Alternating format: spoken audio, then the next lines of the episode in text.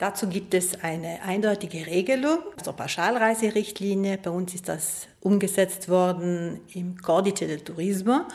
Und das ist eigentlich so, dass sich der Preis tatsächlich ändern kann, aber nur aus ganz bestimmten Gründen. Und ein Grund ist tatsächlich auch die Steigerung der Preise für den Treibstoff beim Flug oder bei der Fähre, falls eine Fähre im Paket enthalten ist. Verteuern darf sich eine Reise aber nur bis zu einem gewissen Punkt. Bis zu 8% Preissteigerung muss der Verbraucher auch einfach akzeptieren. Wenn die Preissteigerung höher ist, dann kann er kostenlos vom Vertrag zurücktreten. Oder als Alternative kann ihm natürlich eine andere Reise, die gleichwertig ist, angeboten werden. Den Preis für eine Pauschalreise anheben darf ein Anbieter auch nur unter bestimmten Voraussetzungen. Die Möglichkeit der Preiserhöhung muss im Vertrag ausdrücklich drinnen stehen. Zugleich muss auch die Möglichkeit einer Preisminderung drinnen stehen, und zwar dann, wenn der Treibstoff zum Beispiel billiger würde oder auch die Wechselkurse, wenn ich in ein Land reise, wo es eine andere Währung gibt.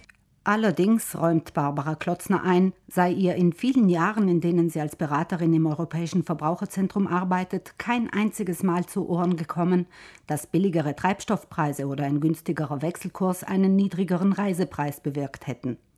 Hingegen stapeln sich auf ihrem Schreibtisch die Fälle von Reisen, deren Preis höher ausgefallen ist als bei Vertragsabschluss.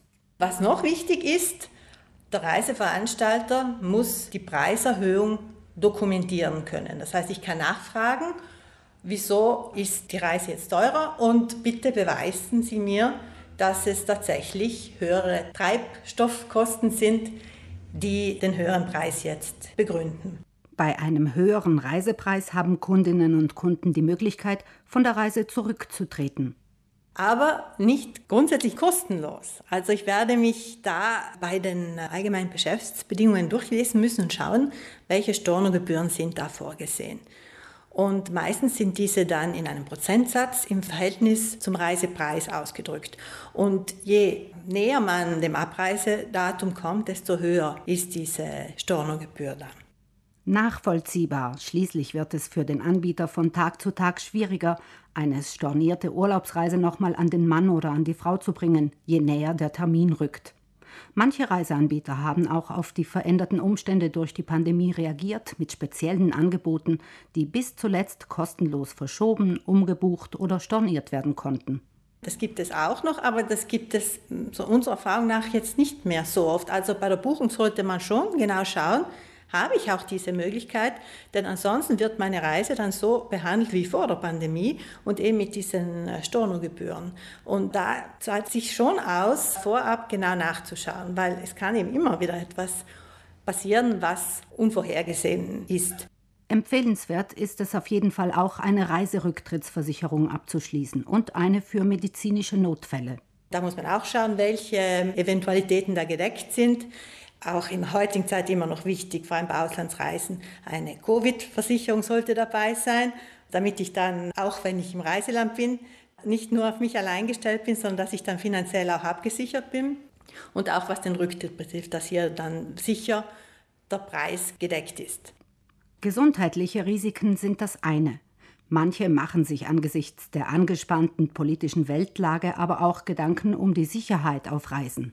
Da sieht das Gesetz vor, dass wenn am Urlaubsort oder in dessen unmittelbarer Nähe unvermeidbare außergewöhnliche Umstände auftreten, die die Durchführung der Pauschalreise erheblich beeinträchtigen, dann kann ich kostenlos vom Vertrag zurücktreten. Was das im Konkreten dann genau ist, ist dann natürlich immer Auslegungssache, aber wenn jetzt kriegerische Handlungen oder ähnliches unvorhergesehen auftreten, also vor der Buchung sollte noch alles in Ordnung gewesen sein. Das darf natürlich erst nach der Buchung passieren. Dann kann ich kostenlos zurücktreten.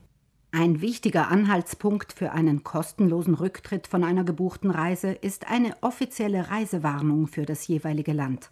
Eine Reisewarnung ist auf jeden Fall ein starkes Indiz dafür, dass es außergewöhnliche Umstände am Urlaubsort gibt. Und da gibt es für Pauschalreisen von italienischen Veranstaltern die Webseite viaggiaresicuri.it, also die Webseite vom italienischen Außenministerium, die man sich da anschauen sollte und die Sicherheitshinweise lesen sollte.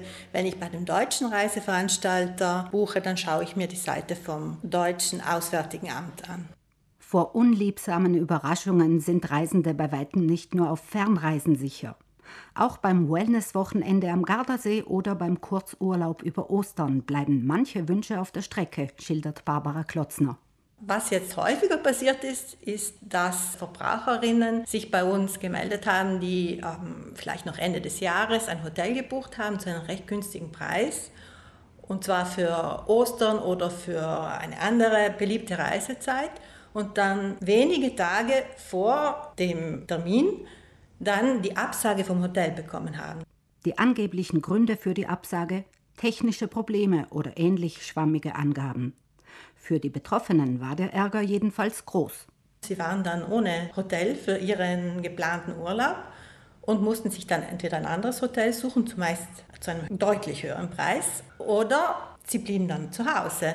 Und die Hotels haben natürlich den Preis erstattet, aber das ist eigentlich zu wenig, denn da ist ein Schaden entstanden und die Hotels müssten diesen eigentlich schon auch ersetzen. Wem das Hotel den gebuchten Aufenthalt absagt, dem rät Barbara Klotzner, sich zu wehren und sein Recht auf Schadenersatz einzufordern. Denn von sich aus wird das Hotel normalerweise nicht in die Tasche greifen.